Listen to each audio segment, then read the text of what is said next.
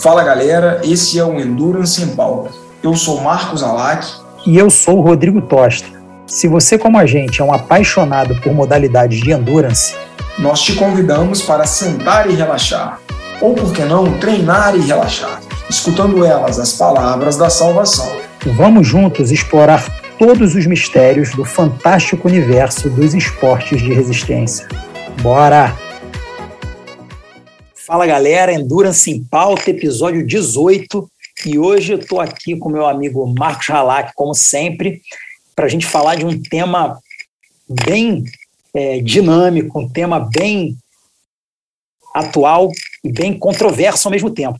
E para isso a gente convidou um grande amigo nosso, um exímio triatleta, hoje treinador, ele mora há 18 anos no Brasil, é um argentino que mora há 18 anos no Brasil, já participou de Jogos Pan-Americanos de 2002 em Santos Domingo, dois mundiais de duatlon, já participou e completou 13 provas de Ironman, sendo duas delas em Kona, e obviamente acho que o ápice da sua carreira foi uma vitória no Ironman Wisconsin em 2011, com 8 horas e 45, e a vitória no Ironman Floripa, no Ironman Brasil, em 2012, com 8 horas e 22 minutos.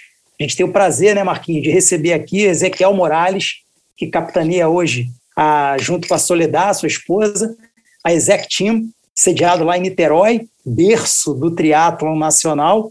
E a gente trouxe ele aqui para falar da evolução incrível dos tempos é, nas provas de Ironman, né? A gente está falando aqui da, da época que, lá em 2012, né, 10 anos atrás, ganhava-se Ironman com 8 horas e 20, 8 horas e 30, 8 horas e 45, como ele ganhou em Wisconsin, uma prova realmente muito lenta, dura.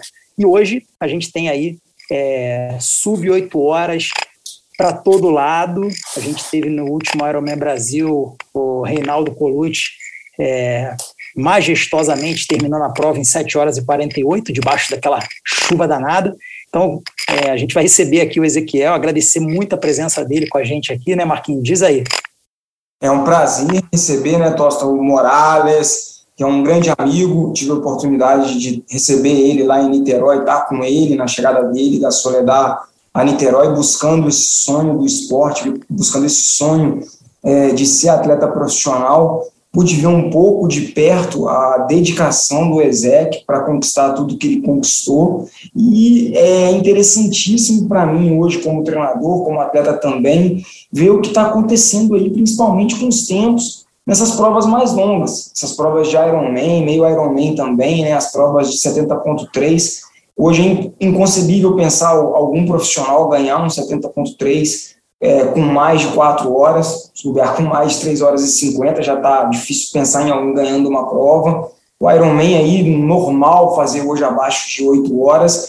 E o Ezequiel com uma carreira super sólida, é, se consagrou aí, inclusive já foi a terceira maratona é, no Ironman do Havaí, fez a terceira melhor maratona da prova. Então a gente está falando de alguém que se dedicou muito para essa arte do nadar, pedalar e correr. Então, começa, Zé, que agradecendo a sua participação, é, você aí doando seu tempo para conversar e ensinar um pouco para a gente. Eu queria, você que treinou tanto, cara, você era um cara que perseguiu realmente a excelência, é, não medir esforços no seu treinamento essa evolução, você, você vê essa evolução, você sente que realmente a coisa evoluiu, e eu queria que você falasse um pouquinho do que, que você sente em relação ao treinamento. Se a galera está treinando mais, se o treinamento evoluiu, o treinamento em si, sem a preocupação com o suplemento, equipamento, o que quer que seja, o treinamento. Obrigado, Ezequiel, pelo seu tempo e pela sua participação. Bom, primeira vez, primeiramente, obrigado Marquinho e obrigado Rodrigo não, pelo convite. E por dar esa oportunidad de, de, trocar una idea, ¿no? inclusive como ustedes dos, que son también técnicos de, de há muito tempo y sin duda, ¿no? siempre trocar uma ideia enriquecedor para, para todos. Eh, então, o primeiro pensamento que vem na minha cabeça é que, cara, eu me aposentei na hora certa, porque realmente hoje, hoje em dia, cara, com meus tempos, eu ficaria só olhando a galera subir no pódio. É, a gente está falando que nos últimos cinco anos, pô, foi assim, foi, não, não vou falar absurdo, mas assim, realmente de um salto eh, em quanto à melhora de, de, de, performance dos atletas, e não só da, da questão profissional, né? Só, não só do lado profissional, amadores também. Hoje em dia, o amador, cara, eh, tranquilamente, um bom amador hoje, pô, há 10 anos atrás, ele era um profissional que ia brigar ali entre as primeiras colocações, talvez não ia ganhar, mas ia estar no pódio. Eh, assim, a minha primeira impressão, sem entrar na, na, na de, de, de, equipamento, de suplementação, não, eh, eu acho que a galera assim, perdeu o medo pelo treino do Ironman. Eh, eu me lembro na minha época, assim, eu não tive praticamente a referência, referência de, de, de estar lado a lado, né, treinando. É, praticamente eu treinava sozinho como profissional, né? A gente observava outros atletas profissionais. É, meu treinador era na época que era o Nenê, era praticamente assim, fui o primeiro triatleta profissional que ele treinava, né, para o Ironman. Então assim, muita coisa a gente descobria no, no dia a dia, né? No dia a dia no sentido assim, ah, criava aquela planificação aquela né, para para o, período do treinamento para o Ironman ia levando e um pouco assim, com um pé na frente e um pé atrás, né? Sem saber o que, que poderia acontecer.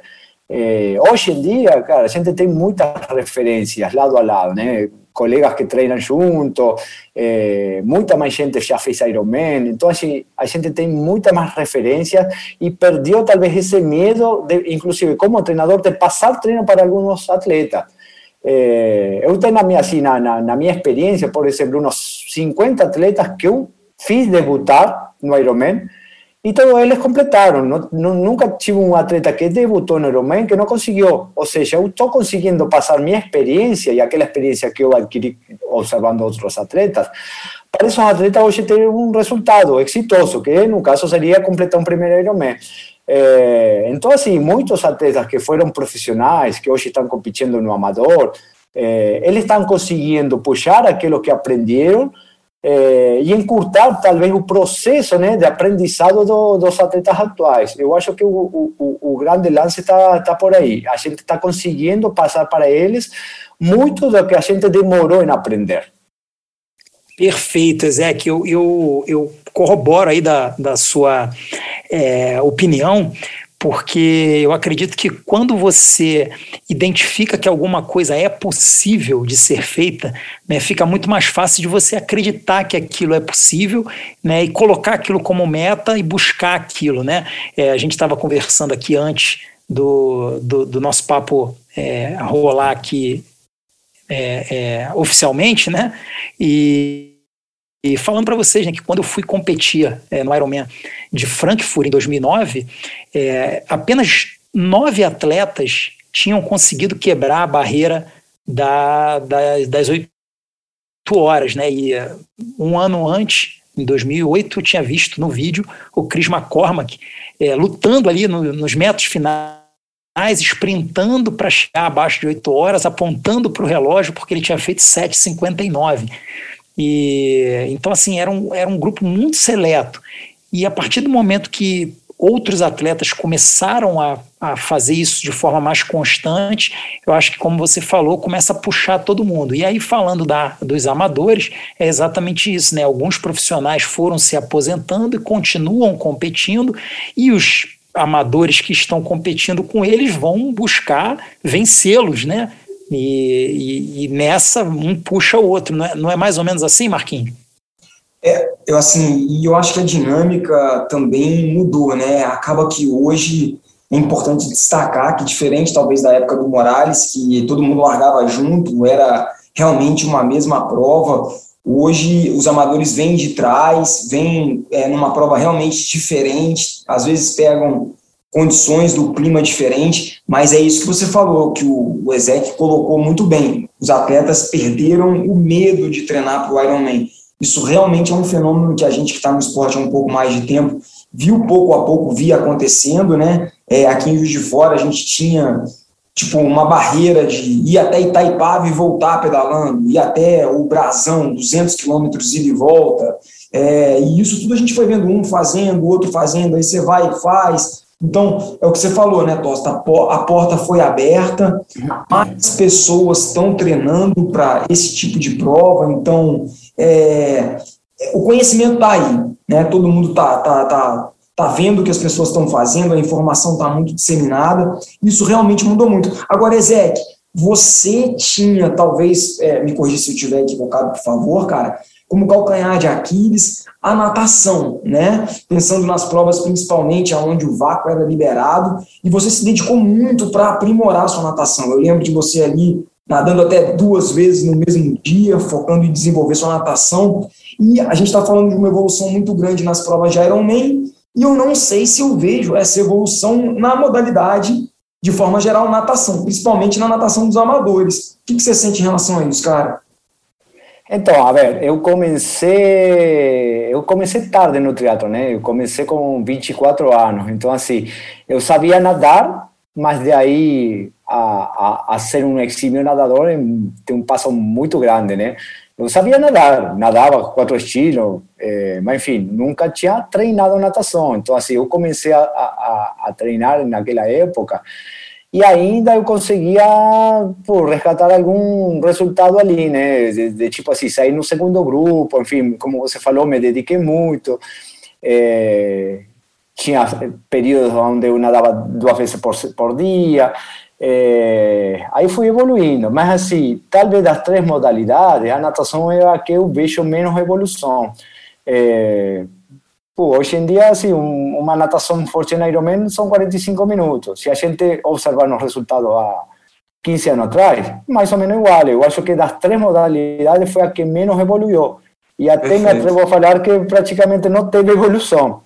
É, sim, porque, a ver, a gente está falando que um cara que vem da, da, da ITU, né, que vem do, do circuito olímpico e começa a fazer Ironman, é, que tem uma natação de 1.500 metros para 16 minutos, quando ele pula para o Ironman, ele continua lá nos 44, 45 minutos, não, não sei lá, pelo, pelo, assim, comparativamente, o que melhorou o ciclismo e o que melhor, tem melhorado a corrida, é, a natação para mim não, não tem melhorado. E a, e a corrida, e a corrida me atrevo a falar que, cara, a ver, a gente tem um Mark Allen que ele já botou corrida de 2 horas 40, assim. Ou seja, lá atrás já tinha caras que corriam muito forte. Hoje em dia, talvez, assim, tem mais, mais quantidade de atletas que correm forte.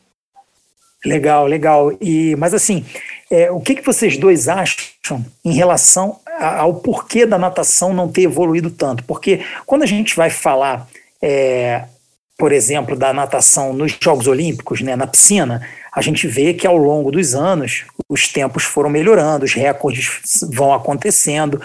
É claro né, que na piscina a gente também fala de, de recordes em, em, segundos, né, milésimos de segundos muitas vezes, né, é, o que é diferente no Ironman acaba que não, a gente não tem essa diferença tão precisa assim, mas o que, que vocês acham? Falta o que para a natação dar essa evoluída maior? Aí, diz aí, Zeke. Eu, assim, olhando assim taticamente ou como estratégia de prova, eu acho que não é necessário você evoluir na natação. Estamos falando dos caras de ponta, né? Sim. É, aquele cara lá que nada em 44, 45 minutos. Não vejo a, importância dele dedicar muita mais hora na natação para melhorar um minuto, quando a gente sabe que a prova se resolve no, no final do ciclismo e na corrida. Tanto que o resultado, o resultado do Lionel Sanders, cara, é um atleta que nada mais de 50 minutos e pô, ele consegue chegar lá na frente, né? É, não significa que ele, ele não, deve, não, assim, não, não, não deva melhorar, tá? Ele sim, mas quem está nadando 45 minutos, eu não, não investi, assim, eu não colocaria mais horas de treino. Eu investiria talvez naquele cara que nada muito, não sei, na fraqueza ou ciclismo ou corrida. Perfeito. Mas e no, no caso do amador? E no caso desse amador que está buscando uma vaga para o Havaí e que tem aquela natação ali de 55 minutos, 56 minutos? O caso do amador ainda, ainda está sendo um pouco mais individual o, o rendimento. O cara do, do profissional eh, passa a ser muito mais estratégica, assim, uma prova mais estratégica em quanto ao conjunto dos atletas. Eu estou num grupo, eu estou observando quem que está na frente, quem que está no meu grupo e quem que está atrás. Quando me refiro ao grupo, não me refiro a estar pedalando junto, né? Me refiro ao grupo que está formado ali, naquele trencinho. E eu fico pensando, cara, vale a pena eu forçar meu ciclismo para pegar o cara da frente? Ou eu estou bem aqui? Já no armador, ele já tem uma prova um pouco ainda mais individual. O cara vai, faz a prova dele, ele fica olhando a potência dele, para ele descer e correr no ritmo dele. O profissional não. O profissional, se eu estou no meu grupo, aquele grupo ali, e talvez minha potência está um pouquinho acima do que deveria, cara, eu não vou deixar o grupo, vou me manter ali. Então, assim, profissionalmente, a prova tem uma estratégia em quanto ao rendimento e resultado dos outros atletas. O amador ainda ele está com um pensamento um pouco mais individual. E vocês não acham também que pegando esse gancho do que o Ezek falou, que dentro de uma estratégia de prova e a variação de tempo não sendo muito grande, né, você treina muito para melhorar muito pouco. Uma outra coisa que também a gente tem que sempre levar em questão é que numa prova de triatlo, né, diferente do, do exemplo que eu dei da piscina, as condições do dia da prova, né, as condições do mar, do vento, marola, tudo isso, até a colocação das boias mesmo, que pode estar, tá, a, a boia pode arrastar para um lado, para o outro, ou pode ter sido mal colocado em algum evento. Enfim, isso vai mudar totalmente essa questão do, do tempo que você conclui a, a etapa. Né? Então, se você é o que o Ezek falou. O cara treina pra caramba, já tá fazendo ali os 44, 45, 46. Cara, não adianta treinar mais, porque chegar lá no dia, se bobear, ele nem vai fazer esse tempo em função das condições do dia, não é mais ou menos por aí, Marquinhos?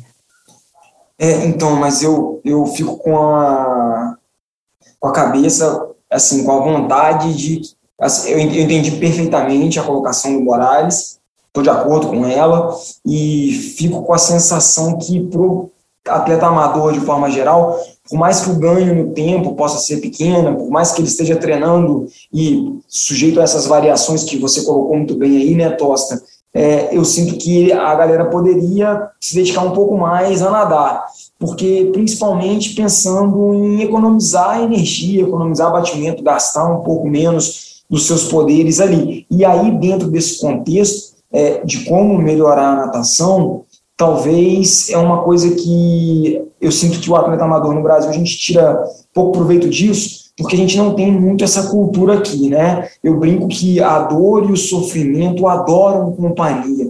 Eu acho que isso na piscina é ainda maior. Você treinar de galera, você cair na piscina com uma turma grande, a série uma galera fazendo junto, é, você aumenta o seu volume de treino, você traz mais qualidade, o que é muito comum na, na, na natação dos Estados Unidos, que é aqueles grupos horários para treinamento master, aqui no Brasil não é tão forte, a gente não vê isso tanto em tantas cidades. E a piscina é um equipamento que o cara tem, um horário para nadar, é, é uma coisa um pouco mais restrita.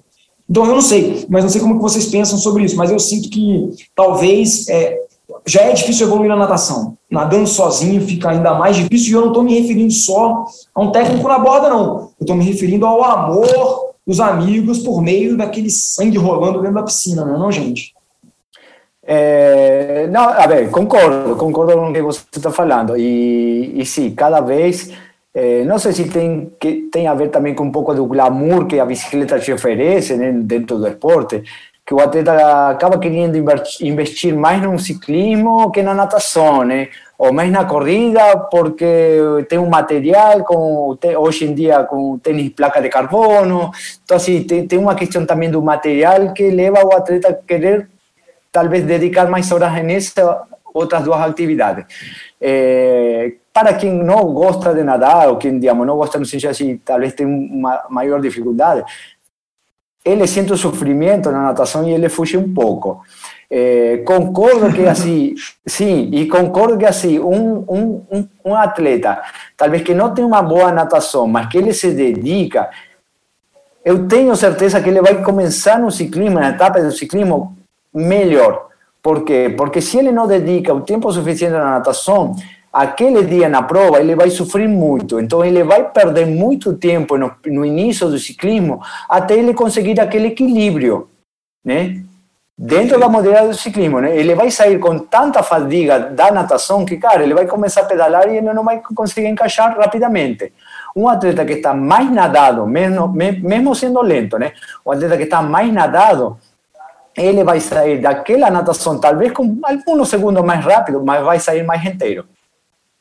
Perfeito. exatamente, perfeito. Exa é exatamente isso que a gente sempre fala aqui com os nossos atletas, com os nossos ouvintes, quando a gente fez o episódio aqui da natação, relembrando a galera que ainda não ouviu esse episódio, pô, passar lá para escutar depois que eu vi esse nosso papo com a Ezek aqui.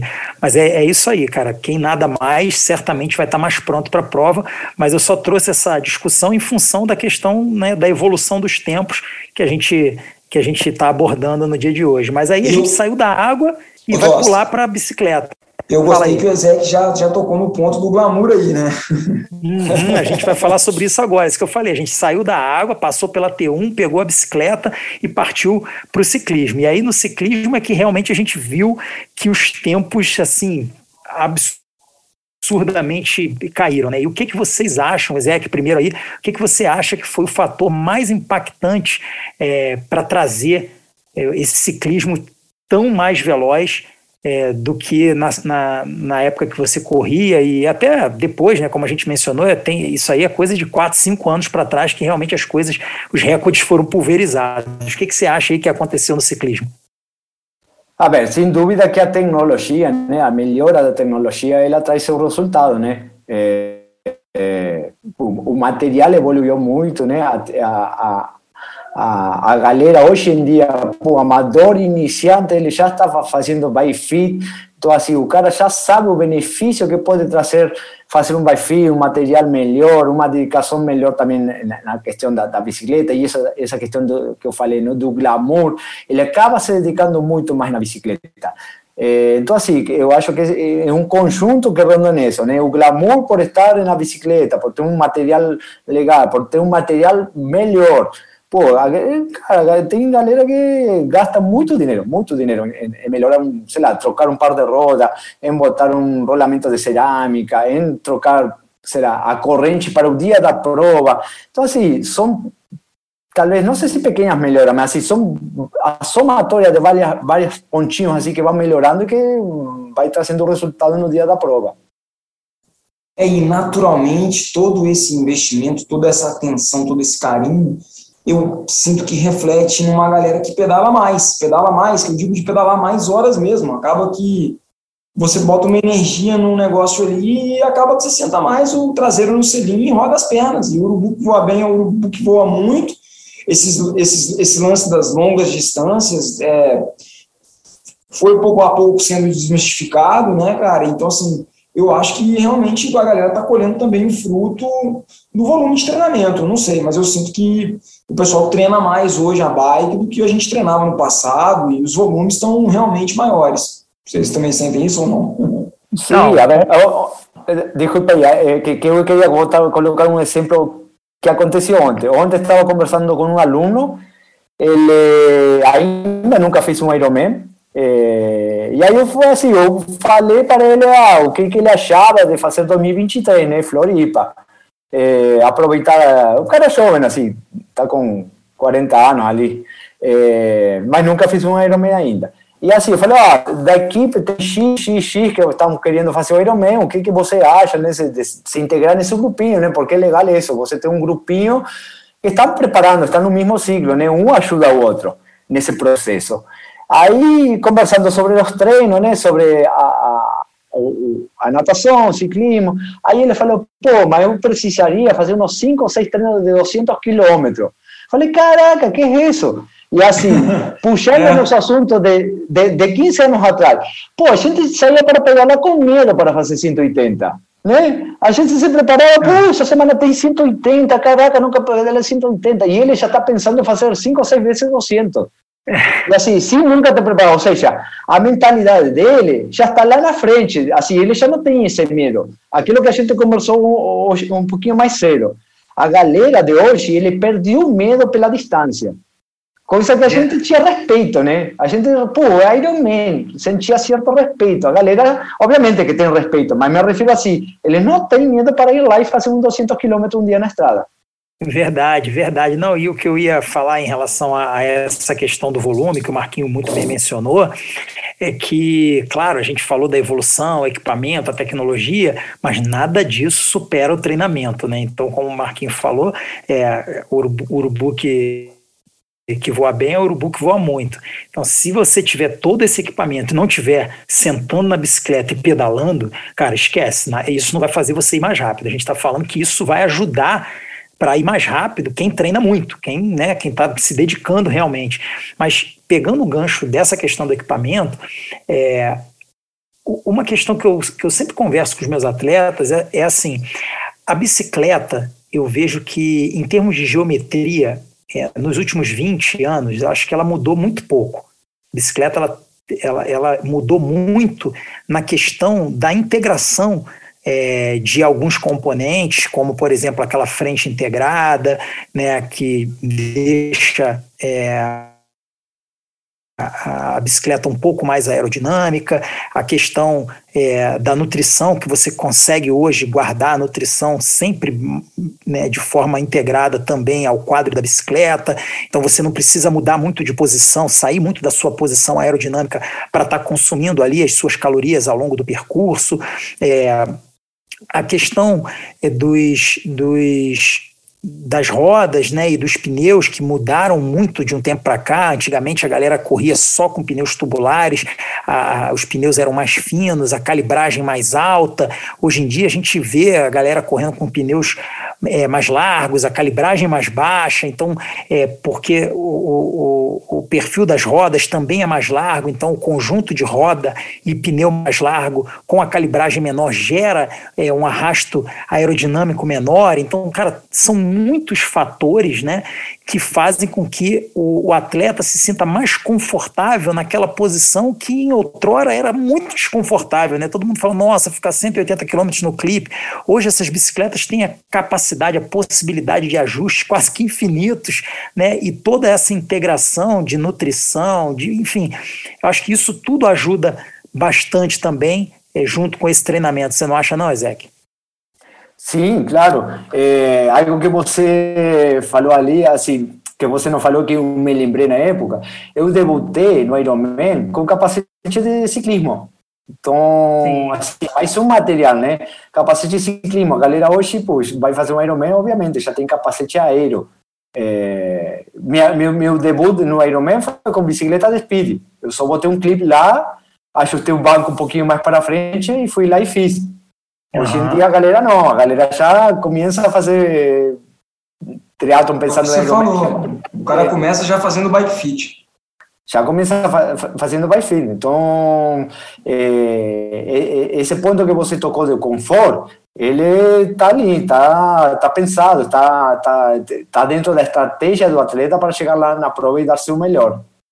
Agora me diz uma coisa, Morales, você chegou, porque a gente está falando de ciclismo, está falando dessa evolução, de todos esses detalhes. Agora eu quero tocar num ponto importante, que é a potência, o treinamento com potência e também a competição que você colocou aí, que no caso dos amadores ainda é, ainda é mais individual, né? Olhando para os seus números, é, a diferença que a potência também trouxe para a galera que usa, faz o uso adequado, com bom acompanhamento, de acertar o ritmo da prova. Você chegou a competir com potência? Alguma dessas provas que você ganhou foi usando potência?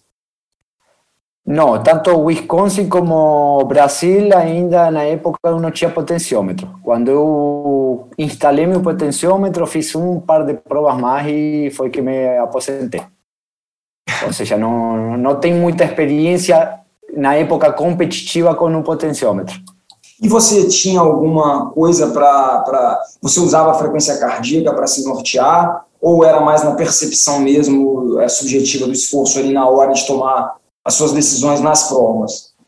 Eu treinava com frequência cardíaca. Treinava com frequência cardíaca para trabalhar minha sensibilidade, para entender, digamos, qual era o meu ritmo de prova, mas, cara, na situação de prova é situação de prova. Aí vai na digamos, no, no pensamento do momento. Se vale a pena ou não vale a pena você estar ali onde está. E hoje, como treinador, você acha que você teria tirado vantagem se você tivesse tido acesso é, a, a, essa tecnologia? Você consegue, talvez, perceber que poderia ter feito alguma coisa diferente ou não? talvez seria assim eu, eu acho que teria mais vantagem como na parte do treinamento não sei se na competitiva. Na competitiva pô, é, é, diferente o profissional com o amador. É diferente. O amador ele se apega mais no número. O profissional ele digamos observa e avalia mais a situação aonde que você está. É, então eu acho que eu acho que eu concordo aí com, com o Ezek, eu acho que se ele tivesse né, é, usado a, a, potência, ele teria talvez extraído mais informações do, do, do, do bloco de treino dele, né, saber aonde que ele pode puxar mais, o dia que ele precisa descansar, é, em determinados treinos, é, qual é o limite que ele pode, de repente, tentar ultrapassar, enfim, é, criar estratégias de treino que pudessem levar ele né, para uma performance melhor do que a performance que ele já conseguia entregar. Mas talvez na prova, sim, é, eu acho que ele tem que abdicar um pouco né, do, desses números, tapar um pouco os olhos para isso, para poder dar aquele salto de fé, porque só nesse salto de fé que você consegue vencer dois Ironmans, né, Marquinhos? Sem, sem dúvida, sem dúvida. Tem que fechar um pouquinho o olho e, e tomar as decisões que é o que falou. Em cada instante da prova, profissional isso é muito importante. E no nosso episódio anterior com o Sclebin, a gente percebeu isso claramente, avaliando um pouquinho ali do que foi a prova dele, essas tomadas de decisão. Então, assim, esse balanço também, esse equilíbrio entre a percepção, a tomada de decisão, os números, é, o quanto é importante a gente poder ter acesso a tudo isso para fazer as melhores escolhas. E em relação à corrida, Ezek, a corrida também a gente está vendo aí cada vez mais a galera correndo sub 3, amadores, correndo aí a prova para baixo de três horas, né? É, o que você falou, antigamente já tinha um ou outro que estava ali correndo para perto de 12,40 ou até abaixo, Mark Allen, Luke Van Lieder também, né?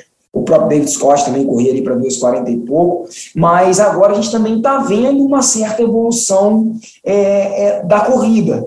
É, você acredita que isso também tem uma influência até que ponto você acha que a tecnologia, esses tênis com placa de carbono, é, o acesso às tecnologias talvez de reposição de energia estão influenciando ou também se tem esse lance da galera ter perdido o respeito também na corrida pelas distâncias? Assim, eu acredito, dentro da minha percepção, em dois pontos. Um, no volume de ciclismo que a galera faz, que influencia muito no resultado da corrida, e outra na alimentação. Uma boa alimentação durante o ciclismo, você vai descer para correr com um tanque cheio. E é, assim, fundamental para você correr bem. Eu me lembro, mas estou falando de, sei lá, 20 anos atrás, né? uma, uma matéria que eu vi do. que mora em Brasília, do. Leandro? Do Leandro que ele falou assim uma vez, falei, pô, minha melhor corrida, minha melhor corrida foi quando eu mais assim, quando eu tinha treinado mais ciclismo. Por quê? Aquele mesmo lance que a gente falou da natação, um, um cara que nada muito, que está bem treinado na natação, ele vai ter um, um início do ciclismo melhor. Levado para a corrida, né? Um cara que está muito rodado no ciclismo, ele vai descer para correr melhor. Então, assim, para mim a diferença está nisso. Um, um bom volume de ciclismo e uma boa alimentação durante o ciclismo. E, obviamente, a placa de carbono ali chegou para ajudar, né? Mas, enfim, não existe placa de carbono se você não tem um volume de treino, se você não tem uma boa alimentação, não, não tem placa de carbono que te salve, né? Perfeito, Zé, que eu acho, eu também acho isso, cara, e tenho conversado com muitos atletas meus aqui em relação a essa questão dos tênis com placa de carbono. Eu vejo que nem todo mundo se adapta. Eu vejo que principalmente nem todas as marcas oferecem tênis que são condizentes com a técnica e com a anatomia mesmo do pé da maioria dos atletas, né, cara? A gente vê esses tênis hoje com os solados assim é, super recortados para perder peso ali no tênis. O último modelo que a Adidas lançou agora, se você olhar, ele é todo cheio de recortes. Eu fico imaginando a instabilidade que deve se correr com um tênis daquele. Eu já tive a oportunidade de testar esses tênis da Nike, né? Os, os Alpha Fly, Vaporfly. É, todos eles eu achei muito instável, apesar de super macios, mas eu não me vejo correndo uma prova com esses modelos, né? Então, nem todos os modelos, existem outros modelos que são um pouco mais, entre aspas, normais, assim, parecem tênis normais, como os tênis da ASICS. Acho que o próprio Fila, que é uma marca que está desenvolvendo um tênis, é, me parece, ainda não testei, mas me parece bacana. Então, é, eu, eu, eu, vejo isso. Como é que você vê, como é que, como é, que é a tua relação com os teus atletas? Eu imagino é, o quanto eles também devem te perguntar, você que era um exímio corredor, né? Como é que eles... É, é, e, e, saber se você já testou também esses tênis, você já, já, já experimentou, como é que é a sua relação é, com os seus atletas e com esses tênis de carbono, o que, que você acha deles? Então, é um tema delicado, porque, por exemplo, eu nunca testei um tênis de carbono, nunca. É, se eu tenho que escolher um par de tênis para comprar, eu, eu, cara, eu sou daqueles caras que gostam de tênis baixinho. Por quê? Porque eu gosto de sentir o chão no pé. Tá? Uhum. Então, sou daqueles atletas antigos que, cara, que gostam de uma pisada um pouco mais seca, mais sentindo o chão, para saber eh, sentir a pisada. Eu gostava de sentir a pisada, saber como que entrava meu pé no chão. Tanto uhum. que pô, teve épocas que eu saía para treinar sem meia, para ter mais sensibilidade no pé. É, e assim, a, a, a questão do, da, da consulta dos alunos, eu falo, pô, se você vai usar para treinar, treina com, com tênis um pouco mais macio, um tênis, mais macio não de, de solado macio, né? de, de você sentir mais a pisada. Né? Para você poder trabalhar a fortaleza do teu pé, a fortaleza do teu tornozelo, da tua panturrilha. Porque o que te vai fazer evoluir? A placa de carbono, ele te faz correr mais rápido, mas não te faz evoluir como atleta. Que Perfeito. Muito bom. Tem galera que, por exemplo, o Marquinho conhece a pista da, da UF aqui, né? Que é de carboninho, cara, é uma pista lenta. Se você vai fazer um treino lá, é uma pista lenta. Tem alunos que eles preferem fazer treino no asfalto porque o tiro sai mais rápido. Eu falei, cara, uma coisa é o tiro mais rápido, outra coisa é você evoluir como atleta. Então, assim, você tem que entender que os treinos é para você evoluir como atleta. O resultado é na prova. Então, assim, pô, não, assim, eu sou contra um atleta usar o tênis de placa de carbono em um treino. Obviamente, vai, se ele vai usar numa prova, ele tem um período ali, tem alguns treinos que ele vai ter que usar, né, para se adaptar, para não sentir a diferença. Mas, assim, no treino, para mim, cara, não, não existe isso de treinar com placa de carbono. Você tem que evoluir como atleta. Exatamente. É, então, assim, minha postura foi sempre assim, sempre vai continuar assim. Eu tenho a, a, alunos que treinam com capacete aéreo, com roda de carbono. Eu falei, cara, tira isso. Você não precisa treinar com isso. Ah, mas o rendimento é melhor. Né? A média, a potência, sei que, ah, mas aqui a gente está treinando, não está procurando rendimento né, no treino. Então, assim, é, a postura é muito... É. Esse superpoder acaba que na hora que ele poderia sentir o superpoder, ele já não sente porque ele já acostumou com. Exatamente. Esse... Muda o parâmetro dele, né? É. Galera, acho que a gente está chegando aqui no fim. Eu já aproveito para me despedir, agradecendo poxa, a audiência de todo mundo que está aqui com a gente, a nossa comunidade. A Endurance em Pauta vem crescendo. É, agradecer o tempo de vocês. Agradecer mais uma vez meu amigo Rodrigo Tosta por mais esse papo. Agradecer especialmente aqui meu amigo é, Ezek por esse papo fantástico. O Ezek que sempre vem com uma simplicidade muito sofisticada, né? Porque realmente é o que existe de mais importante. Então, tem várias colocações aqui que mereciam o hashtag Palavras da Salvação. Então, é, Zé, cara, muito obrigado, Tosta, muito obrigado, me despeço e até o próximo episódio. Não, obrigado a você, Marquinhos, obrigado, Rodrigo, pelo convite. Estamos sempre prontos para um bate-papo. Pô, que a gente realmente agradece a sua presença. Você, cara, é um campeão, é, não só no Ironman, mas um campeão da vida.